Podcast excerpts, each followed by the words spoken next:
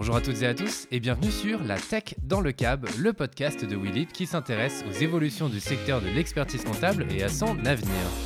Dans une série de 10 épisodes entourés d'experts du secteur, qu'ils soient experts comptables, journalistes ou dirigeants d'entreprise, nous allons échanger sur leur parcours et leur vision de la mutation de cette profession, opérée depuis quelques années maintenant, une mutation qui répond à un besoin de temps et d'attractivité. Willib, c'est la solution digitale pour faciliter l'organisation de votre cabinet d'expertise comptable via la digitalisation de vos données. Une solution 100% française, sécurisée, qui réunit dans le même outil tout ce dont vous avez besoin pour gagner du temps dans la gestion de votre clientèle. Pour ce nouvel épisode, j'ai le plaisir de recevoir Mathieu Castin, fondateur de Finacop, la première et unique coopérative d'expertise comptable, juridique et financière et de révision coopérative dédiée à l'économie sociale et solidaire et au commun. Il nous explique ce qu'est l'ESS, l'importance de celle-ci dans le secteur et nous apporte sa vision de la profession. Je vous souhaite à toutes et à tous une très belle écoute. Bonjour Mathieu. Bonjour. Et merci d'avoir accepté l'invitation de Willib pour participer au podcast La Tech dans le Cab. Ben, merci à vous. Avec plaisir. Euh, alors l'idée c'est de parler de ton, parcours, de tes 12 ans d'engagement bénévole et professionnel. Pourquoi tu as cofondé Finacop et, euh, et, donc on va parler principalement d'économie sociale et solidaire et surtout comprendre ta vision et les avantages de l'ESS euh, bah, qu'il qui y a sur la profession de l'expertise comptable. Alors Mathieu, qui es-tu? Alors ben, je suis donc expert comptable de métier. Donc ça, ça fait partie de ma première euh, casquette, euh, qui est celle de quelqu'un qui a suivi le parcours classique euh, d'expertise comptable. Ouais. À l'époque des PECF, puis des CG, des CG et DEC. Et parallèlement à ça, j'ai un parcours, on va dire, un peu plus citoyen, engagé, que ce soit dans mes actes de consommation, mes manières d'épargner, dans le temps bénévole que j'ai pu consacrer à, à pas mal d'associations, notamment j'ai eu plusieurs mandats de dirigeant, trésorier. Ouais. J'ai aussi eu la chance pendant mon, pendant mon cursus de pouvoir réaliser un tour du monde euh, en autostop où je suis allé à la fois faire ma, ma quête spirituelle, on va dire, et puis euh, rencontrer des projets qui me, qui me tenaient à cœur sur le terrain, notamment dans le commerce équitable, l'agriculture biologique, euh, le microcrédit, la finance solidaire. Génial. Tout ça cumulé ont fait que euh, je me suis beaucoup posé la question du pourquoi pourquoi je faisais de la compta notamment. c'est là où j'ai mis le plus de temps à faire le lien entre mon métier et mes aspirations, à tel point que plusieurs fois j'ai cru euh, sortir de la profession avant même de, de commencer.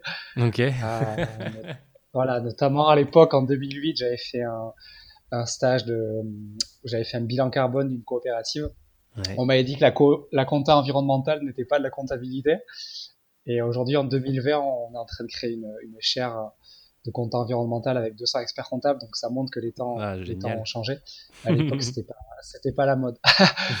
et, euh, et, après, euh, après avoir euh, fini par persister, je me suis dit que c'est quand même dommage de faire tout ça pour pas aller jusqu'au bout.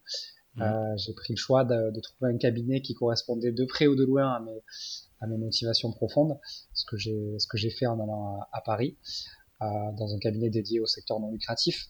Ouais. Et fort de cette expérience de 4 ans, j'ai décidé de la mettre à, profit d'une d'une nouvelle aventure, donc Finacoop, qui est la première coopérative d'intérêt collectif, donc statut SIC, d'expertise comptable, qui est donc 100% dédiée à l'économie sociale et solidaire. Je pourrais un peu définir ce qu'est euh, l'ESS. Totalement même. Euh, L'ESS, on entend un peu parler, peut-être un peu moins que la RSE, qui est plus à la mhm. mode.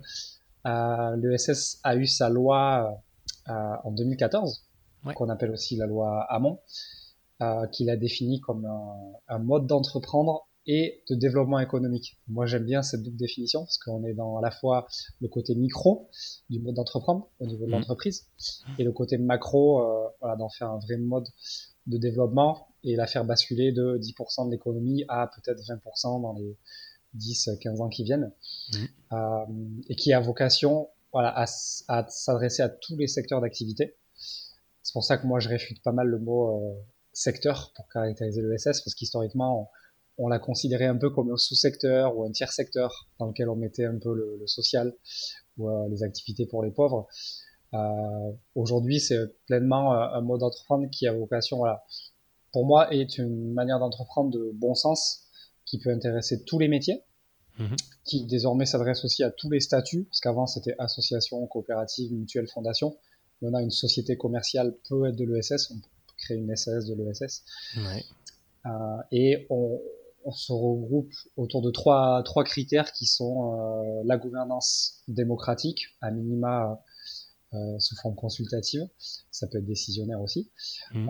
donc le partage du pouvoir, la lucrativité limitée, donc là on est plutôt dans le partage des richesses et la mise en réserve des bénéfices, et enfin le fameux pourquoi, donc euh, l'utilité sociale, environnementale ou culturelle du projet. Donc ça peut être autant s'attacher à développer le lien social, l'éducation à la citoyenneté, la cohésion territoriale, le développement durable.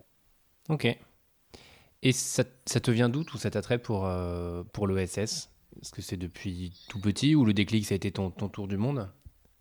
Alors, je dirais que c'est un long cheminement. Euh, c'était pas tant familial, même si je pense qu'il y a toujours des valeurs euh, qu'on retrouve, euh, qu'on peut retrouver dans, dans, la famille. C'était plus à force de curiosité, de m'intéresser aux alternatives, puis des, ouais, des, des chocs, je pense, euh, quand tu es jeune. Alors, moi, j'ai la chance de vivre dans un endroit qui s'appelle le Pays Basque, où on a une attention particulière à notre environnement qui est assez cher, assez précieux. Et c'est vrai que j'allais beaucoup euh, dans l'océan et quand tu ressors euh, avec des plaques de pétrole sur toi en surfant à 12 ans, ça, ça fait tout bizarre. Donc là, on va dire la sensibilité écologique, je l'ai toujours eu.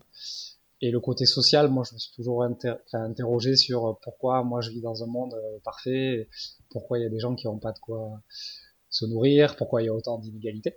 Donc ça aussi, ça a été un, questionnement qui m'a pas mal poursuivi. Ouais. Ok, ça marche. Et tu disais, euh, dans, ton introduction, tu disais qu'il y avait une sorte de, entre guillemets, choc entre le côté euh, euh, expertise comptable et ESS.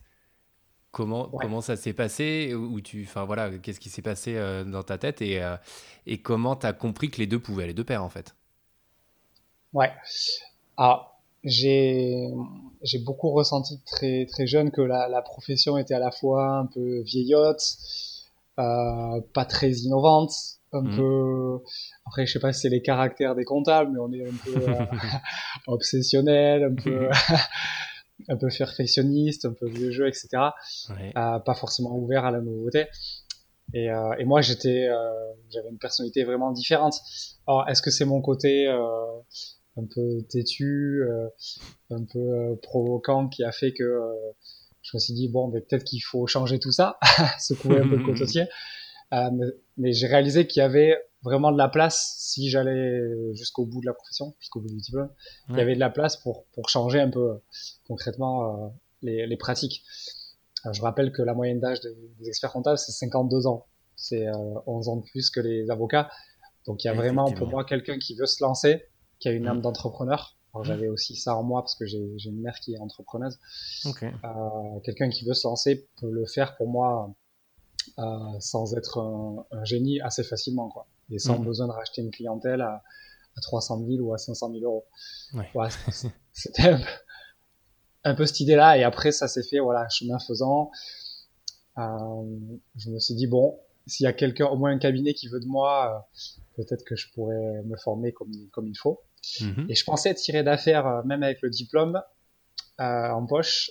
Et euh, une fois inscrit, une fois que j'ai déposé mon dossier d'inscription dans la coopérative, malheureusement, on a encore eu un obstacle. Donc on a, on a eu un refus d'inscription de, de l'ordre des experts comptables de Paris. Ah ouais. Donc on a dû se prendre sept mois. Pour quelle raison? Pour euh, risque, pour risque d'incompatibilité avec euh, la, la, réglementation professionnelle. Alors, autant sur le voilà sur la forme, la notion de risque, ça veut rien dire, et sur le fond, on a prouvé qu'une coopérative n'était pas incompatible avec euh, l'intérêt général des professions réglementées, mais bien au contraire, elle était parfaitement adaptée pour incarner l'intérêt général de nos professions. Ok.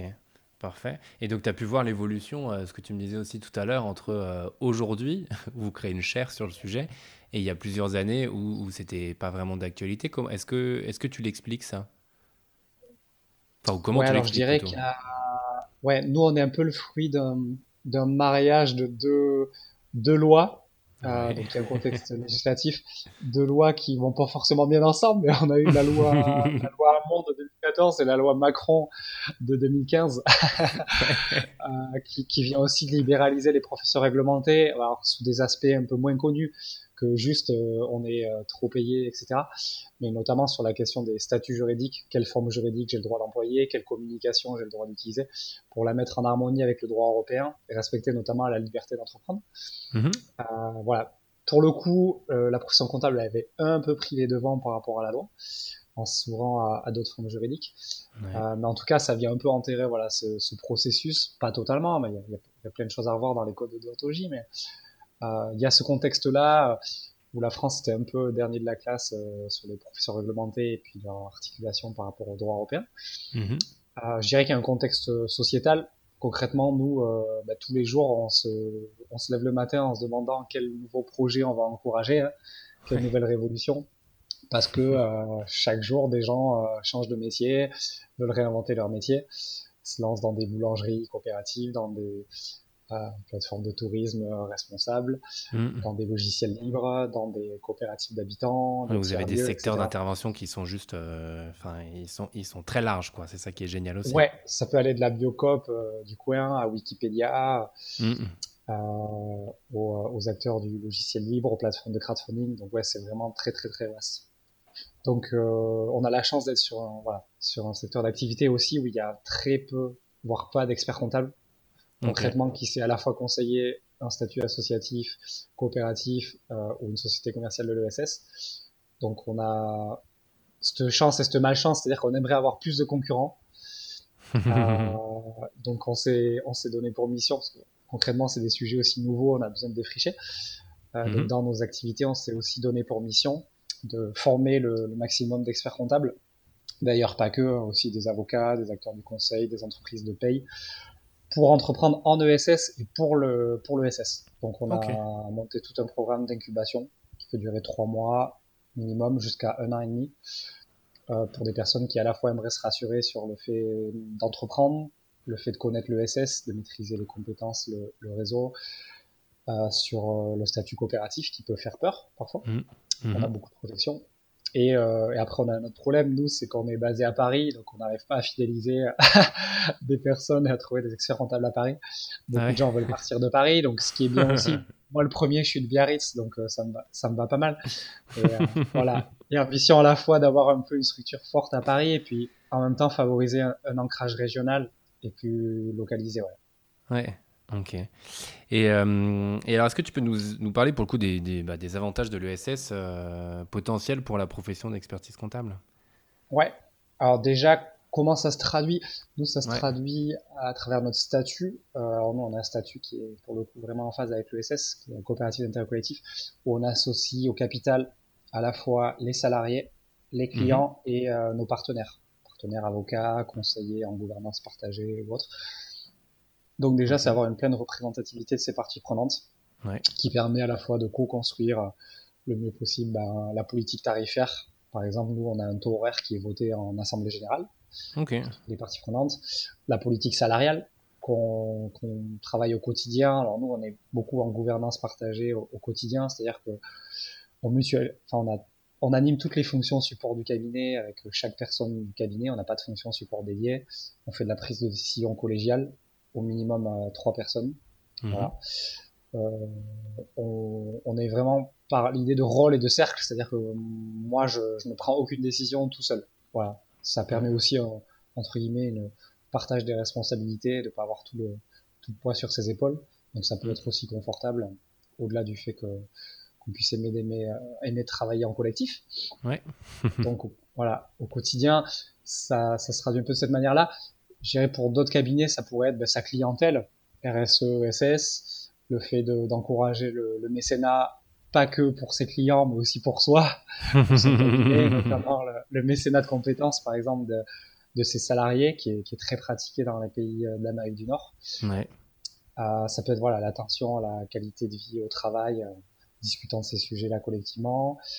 on en parle beaucoup pendant le Covid, le télétravail par exemple, qu'est-ce que mmh. c'est Comment on peut le pratiquer euh, le fait d'être ouvert et coopérant, ça, moi j'appelle ça l'intercoopération. c'est un des piliers coopératifs. un exemple, pendant, la, pendant le Covid, on a beaucoup milité pour que la foire aux questions et tous les supports d'information de l'ordre des experts comptables soient partagés et rendus publics pour tout le monde, alors qu'il n'était réservé que pour les 17 000 experts comptables. On n'a pas mhm. eu de gain de cause, mais on a eu gain de cause partiellement, c'est-à-dire qu'ils ont mhm. ouvert du coup tous les outils euh, animés, mis à jour en temps réel euh, aux 300 euh, 000 collaborateurs de cabinet, ce qui est, mhm. déjà mieux que, mieux que rien. Ouais. Euh, voilà, donc ça peut être de la, du partage d'outils. Nous, on a créé un forum euh, qu'on a partagé à d'autres experts comptables, qu'on a animé tous les jours pendant, pendant trois mois. Ça peut être des wikis, ça peut être des logiciels libres.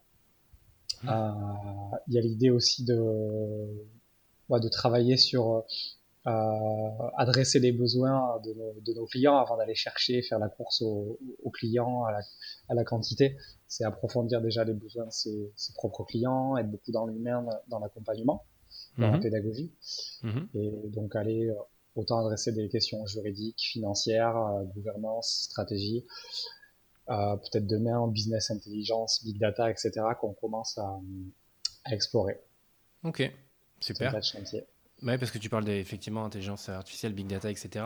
Euh, vous avez donc des solutions de, de comptabilité collaborative, bon, ça je pense qu'on l'a compris, et, euh, et, qui sont aussi 100% dématérialisées. Pardon. Est-ce que ça aussi tu peux nous en parler? Ce côté, euh, ce côté numérique et digital en fait Ouais, alors nous, bah, concrètement, on a, on s'appuie sur des logiciels euh, propriétaires. On n'a malheureusement pas trouvé de logiciel libre d'expertise comptable mhm. encore, mais euh, des logiciels euh, de type, nous on utilise Ibiza Software, qui pour le coup était à la fois sur euh, le côté collaboratif et la connaissance de l'ESS, notamment le plan comptable associatif. C'est un des meilleurs logiciels à notre, à notre sens, donc on en mhm. est content. Euh, sur la paye, idem, on a un logiciel bon, c'est assez classique, c'est Silae hein, qui est utilisé. Mais beaucoup dans ces démarches, voilà, coopération avec les clients, ce qui permet aussi aux clients de à tout moment s'approprier euh, les outils et pouvoir euh, faire eux-mêmes leur tenue comptable ou autre. Mm-hmm. Après, on a toute une sur la gestion interne. Là, on a tout un travail de mutualisation avec les, cabinets de notre réseau, hein, tout ce qu'on a accompagné, incubé, euh, pour créer des logiciels qui nous qui nous ressemblent. Donc, euh, de la lettre de mission qu'on appelle l'aide de coopération à, la facture, au prélèvement, au suivi des temps, aux indicateurs de gestion. On travaille sur un outil libre qui s'appelle Odoo, O-D-O-O, mhm. euh, qu'on a vocation à mutualiser à tout cabinet euh, intéressé. Après, on a tout ce qui est, ben, on a Willy, ben, bien évidemment, sur la facilitation du workflow. Sinon, avant, on était sur, euh, sur Google Drive. Et après, on a tout, voilà, tout ce qui est euh, je parlais de la gestion interne. Ouais, j'en perds mes mots, désolé. bon, non, t'inquiète, ça va revenir. Euh, et dans ce cas-là, euh, quelle est ta vision de, bah de, de l'avenir de l'expertise comptable? Euh, Est-ce que c'est, tu parlais tout à l'heure d'une évolution éventuellement, tu parlais de 20%, de passer de 10 à 20%.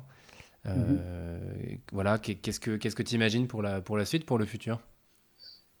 Euh, bah, si on parle d'intérêt général, qui est quand même un peu la clé du, de notre monopole, il faudrait pouvoir euh, euh le valoriser, le quantifier euh, et l'incarner. Donc je dirais oui, peut-être faire changer d'échelle le SS, mhm. euh, mais pas que. Ça peut être aussi une posture, euh, une démarche dans son métier, d'être dans, dans l'idée de faciliter, favoriser au maximum la coopération. Ouais. comme je le disais, à travers l'implication des salariés, des clients, euh, voilà, s'assurer euh, euh, s'assurer qu'on a une vraie valeur ajoutée dans nos métiers et qu'on n'est pas simplement ceux qui utilisons le, monopole comme un peu un moyen de rente de nos mmh. cabinets. Donc traduire, voilà, traduire l'intérêt aussi dans la manière d'entreprendre au quotidien, côté plus ou moins capitalistique des, des cabinets. Euh, donc sortir d'une vision un peu ouais, patrimoniale, capitalistique du mode du mode entrepreneurial, euh, faire beaucoup plus de euh, de partage d'informations, euh, d'outils de travail, etc. Ouais. Euh, après, je dirais que les cabinets, pour moi, qui s'en sortiront le mieux, alors, notamment s'il y a une fin du monopole à venir, mhm. ce qui est un peu le, projet, ouais. c'est ceux qui auront investi le plus dans le conseil, dans les missions conseil, dans les outils informatiques, dans la formation pour le, pour le RH, et dans le marketing, la communication. Ok. Euh, notamment le conseil, alors c'est assez rigolo parce que moi je fais des conférences aussi pour les professionnels du chiffre sur les métiers conseils et euh, je fais les mêmes conférences qu'il y a qu'en 2014 quand je faisais mon mémoire d'expert comptable sur le, financement. ça n'a pas, évolué. Et ça, pour le coup, là, ça n'a pas trop trop évolué. Il y a des sujets où ça évolue, le compte environnemental, la RSE, mais les missions conseil, euh, stratégie recherche de financement, par exemple, ça, ça n'évolue pas. Alors c'est un peu le besoin fondamental des, des, acteurs, notamment en temps de crise. Il faut pas oublier que ça avait été inscrit dans les normes professionnelles, donc dans les missions normées, en 2008 mhm. suite à la crise. Voilà, mais on s'en empare pas beaucoup. Il y a plein plein de belles choses à faire hein, sur les levées de fonds, etc. Et après, moi j'ai une question plus euh, sous forme de questionnement. Euh, que fera-t-on quand euh, on aura automatisé euh, le métier de base, notamment la saisie? Euh, Des personnes qui ont concrètement pas bac plus 5 ou bac plus 8. Mm. on parle de classes inutiles, de useless classes. Ouais. Alors qu'avant on parlait des classes exploitées. Et que ferons-nous de ces, ces personnes-là? Euh, à part les former, etc. Sinon, on fera de l'insertion euh, par l'emploi, mais euh, donner toute une place, pas que à des, à des très hauts cadres quoi, au quotidien. Ok. Et tu penses qu'effectivement, on en fera quoi pour le coup? Enfin, tu, tu, parles de formation et de, de réinsertion, mais est-ce qu'il n'y a que ça? Euh, Pour l'instant, alors je me dis, il y a peut-être des métiers encore à inventer qui sont entre guillemets à faible valeur ajoutée au-delà de la compta. Ça peut être, je sais pas, la domiciliation d'entreprise, on réfléchit à créer une offre sur le SS, ça mhm. n'existe pas. Mhm. Euh, ça peut être d'autres métiers. Euh, alors ça peut être en simplifiant peut-être le carcan administratif, la simplification, etc. On voit pas de quoi euh, tu parles. euh, sinon, ce sera forcément par la formation initiale et continue. Voilà, de nouveaux métiers. Ok, ça marche. Et justement, tu, tu dis quoi aux, personnes qui, qui pourraient dire, enfin, qui sont réticents euh, à faire le pas vers, vers le SS, tout simplement?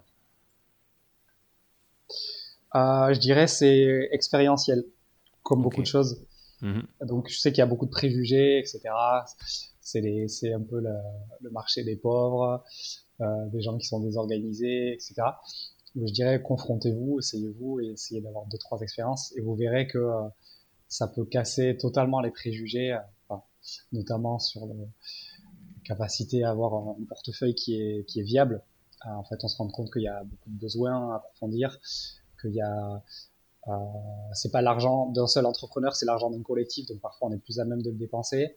Mmh. Ce sont des structures qui ont l'habitude de rendre des comptes à leurs financeurs, donc elles sont plus enclines à se faire euh, accompagner par un expert comptable. Et puis aussi des gens qui n'ont pas forcément envie de prendre toute la responsabilité sur leur dos, donc elles s'appuient beaucoup sur l'expert comptable. Donc plus que jamais, il y a un besoin d'experts comptables et, on a toute notre place et on peut faire des cabinets qui sont totalement viables avec des missions très, très larges et très épanouissantes. Ouais. Et, euh, et toi, justement, dans, dans, dans, les missions que tu as pu avoir, est-ce qu'il y en a une que tu retiens particulièrement ou euh, ce qu'on a vu, tu as, fait plein de secteurs d'intervention différents? Enfin, vous faites encore aujourd'hui. D'ailleurs, vous êtes combien dans l'équipe? On est une vingtaine à Paris et une quarantaine au niveau national avec tous nos, membres. Ok. Oui, ça marche parce que vous êtes à Paris, Bordeaux, Pays Basque Ouais, on a créé une deuxième Finacop euh, à, Bordeaux, Nouvelle-Aquitaine, et moi je suis au Pays Basque, donc j'ai aussi un ancrage local. ouais. T'as bien raison d'être dans cette belle région. La moitié du temps, voilà. Je vis à moitié à Biarritz, moitié à Paris. Ok, d'accord. Sympa, sympa. Et donc, ouais, dans les, dans les secteurs d'intervention que tu as pu avoir, est-ce qu'il euh, est qu'il y a un moment où tu t'es dit, euh, tu, enfin, je sais pas, ton, ton choix justement d'allier expertise comptable et ESS, euh, tu te dis, bah ouais, là, c'est l'exemple pur et dur que, euh, que j'ai bien fait, quoi. Ouais. Bah, un exemple, alors ce qu'on aime, c'est quand on, on va défricher là où d'autres sont jamais allés. Donc, on va aller sur des secteurs, par exemple, euh, territoire zéro chômeur, territoire zéro bidonville, des secteurs fragiles comme l'agroécologie. tout le monde veut consommer bio, mais on n'arrive pas à mobiliser des terres en bio, etc. Donc là, quand on va aller vraiment euh, approfondir, pas que les sujets comptables, mais les sujets quel mécanisme juridique il faut inventer pour faire la conversion vers le bio, mm. quel mécanisme de financement, parce que c'est des filières qu'il faut financer sur 50 euh, ans et pas avec des retours d'investissement à 7 ans. Euh, ça n'existe pas, donc il faut repenser tout le, voilà, tous les outils à notre disposition. Après, on est content quand on a des structures qui, comme nous, grandissent. Mm-hmm. Euh, je pense à une plateforme de crowdfunding, l'ITA, qui qui s'était lancé sur le financement de l'ESS justement et qu'on a accompagné sur aussi ouvrir ces modes de financement aux coopératives et désormais aux, aux associations. Voilà, pour permettre à ce que tous les fonds juridiques puissent se faire financer et casser un peu les préjugés, les verrous financiers qui avant handicapaient les, euh, les structures de par leur statut, quoi. Voilà. Mais c'est un peu de lever tous les verrous, euh, y compris en allant euh, voir le législateur et dire mhm. que la loi elle est pas bien pas bien écrite ou pas bien appliquée. Donc on a aussi une mission plaidoyer par rapport à ça. j'imagine. Oui, il y a tout un, travail, j'imagine, lié avec, j'allais dire les autorités, mais c'est un peu ça l'idée, quoi.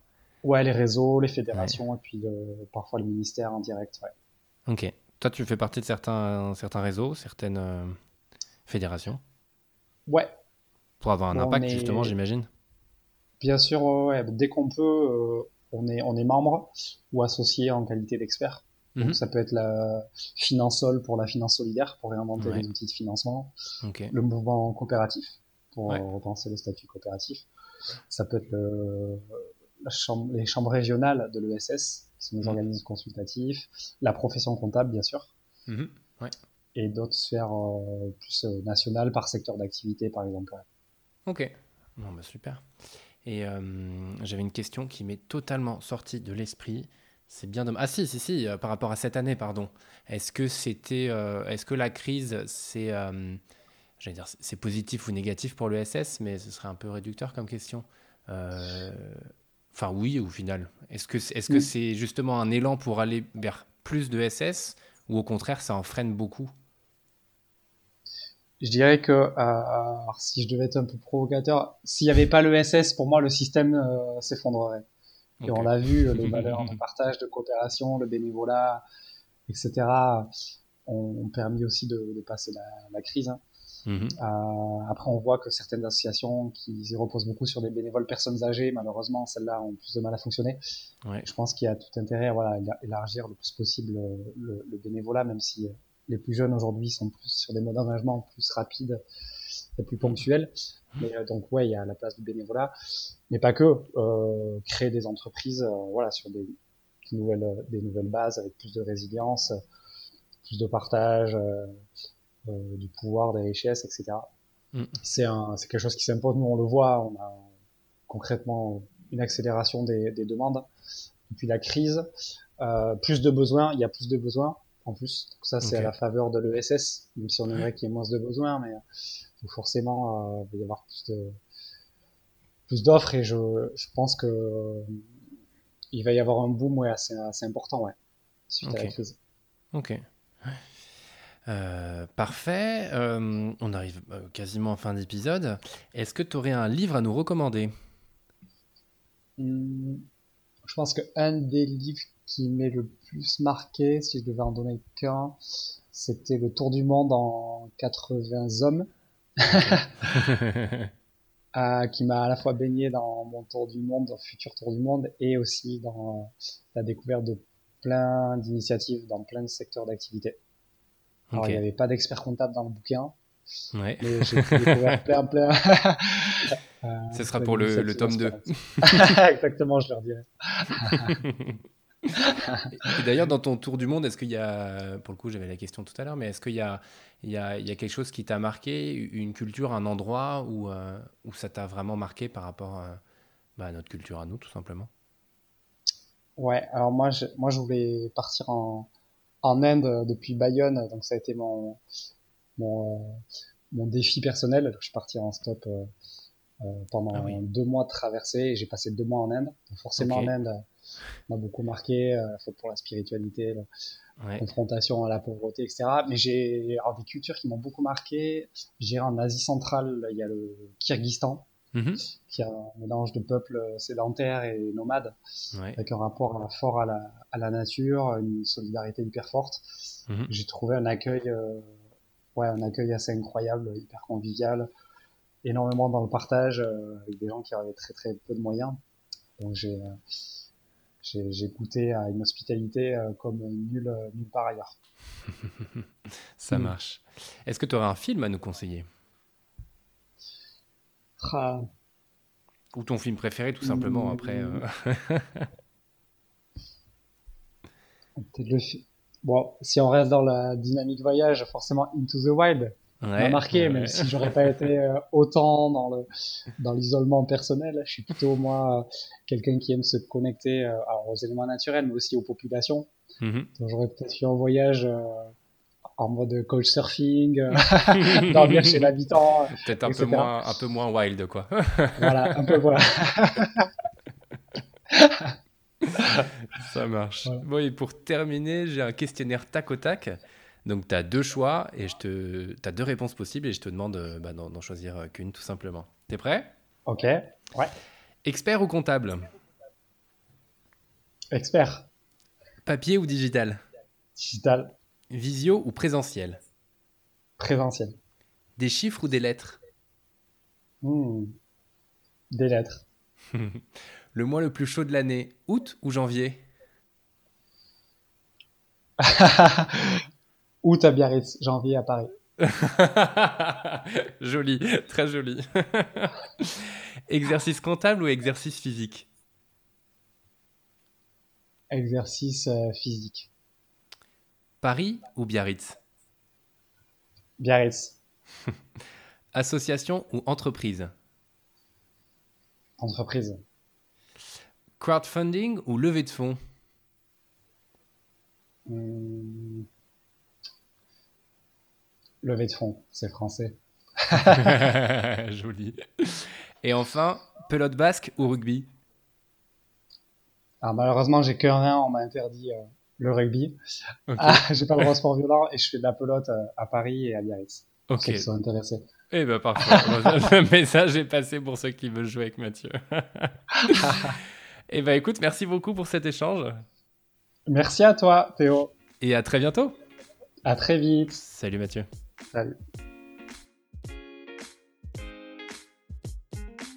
Merci à tous pour votre écoute. Toute l'équipe de Willib espère que cet épisode vous a plu.